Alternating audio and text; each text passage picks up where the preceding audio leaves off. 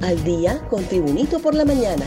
A continuación, la actualidad informativa nacional e internacional este 9 de septiembre del 2022. Urgen áreas de desaceleración en todas las carreteras de Honduras.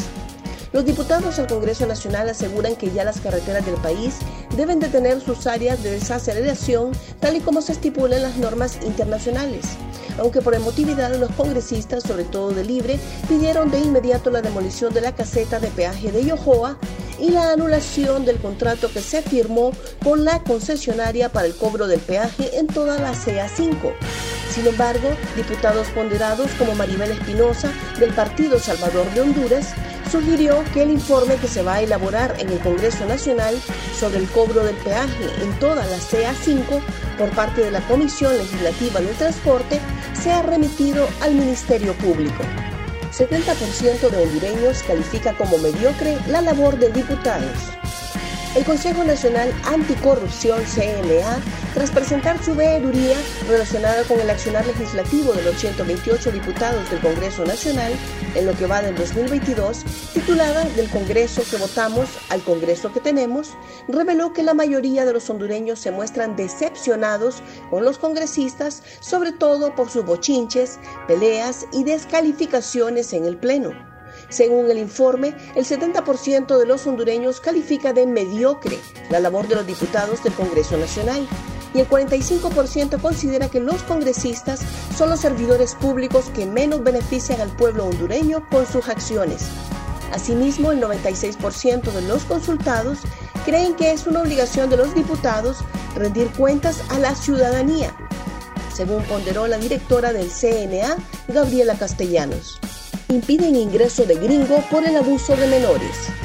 La Policía Nacional de Honduras devolvió a Estados Unidos a su ciudadano Jeffrey Bobo, quien tiene una alerta internacional de Interpol por el abuso de menores de edad. En un vuelo de las 11 y 20 de la mañana, arribó Bobo al Aeropuerto Internacional Juan Manuel Galvez y cuando intentó cruzar la aduana se disparó la alarma por lo que inmediatamente fue detenido. El gringo venía procedente de Houston y en el próximo vuelo fue devuelto a su país. La Interpol dio a conocer que el pasajero no es admisible su ingreso al país, ya que ha sido exconvicto por abuso a menores, por lo tanto fue retornado. Un repaso al mundo con las noticias internacionales y Tribunito por la mañana. Camila, la reina consorte que supo conquistar el corazón de los británicos. Los británicos la vieron durante mucho tiempo con desconfianza, pero Camila, el amor de la vida de Carlos, con quien se casó tras la muerte de Diana, conquistó poco a poco sus corazones y ahora se convierte en su reina consorte. Con el fallecimiento de Isabel II y la llegada al trono del ya anciano príncipe, Camila avanza en el grado real con todos los honores por la voluntad de la difunta monarca. En un mensaje con motivo de los 70 años de su reinado, Isabel II expresó en febrero del 2022 su deseo sincero de que Camila sea conocida como reina consorte cuando Carlos ascendiese al trono. Más noticias nacionales con Tribunito por la mañana. Represas capitalinas registran máximo nivel. El nivel de las represas en la capital se mantiene en niveles superiores al 70%, por lo que el suministro para los abonados continúa con la misma frecuencia de las últimas semanas, según los reportes de la Unidad Municipal de Agua Potable y Saneamiento. La principal represa que abastece el vital líquido a Comayagüela, es decir, la Concepción, cuenta con un 90.8% de su capacidad de almacenaje, que comprende 32 millones metros cúbicos de agua. De igual manera, el embalse Los Laureles cuenta con el 73% de su volumen, o sea, 7.7 millones de metros cúbicos de agua.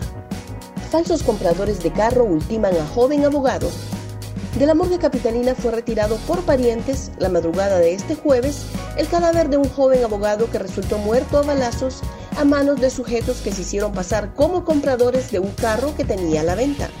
El crimen ocurrió la noche del miércoles, cuando el profesional del derecho intentaba vender su vehículo a unos falsos compradores que finalmente le dieron muerte por razones desconocidas para la Policía Nacional. El occiso es Santos Abel Martínez Barahona, quien hace un par de meses se había graduado como abogado en la Universidad Nacional Autónoma de Honduras. De acuerdo con los informes preliminares, Martínez Barahona, antes de morir violentamente, estaba vendiendo su carro mediante anuncios en redes sociales. Marcal aclama ayuda del gobierno por inundaciones. A punto de colapsar se encuentra la ciudad del café debido a las fuertes lluvias que afectan con inundaciones en barrios y colonias, advirtió el alcalde municipal de Marcala La Paz, Juan Manuel Melgar. El jefe edilicio hizo un llamado al gobierno central para que proceda a una urgente intervención.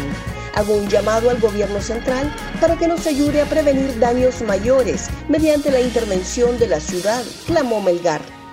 Gracias por tu atención. Tribunito por la Mañana te invita a estar atento a su próximo boletín informativo.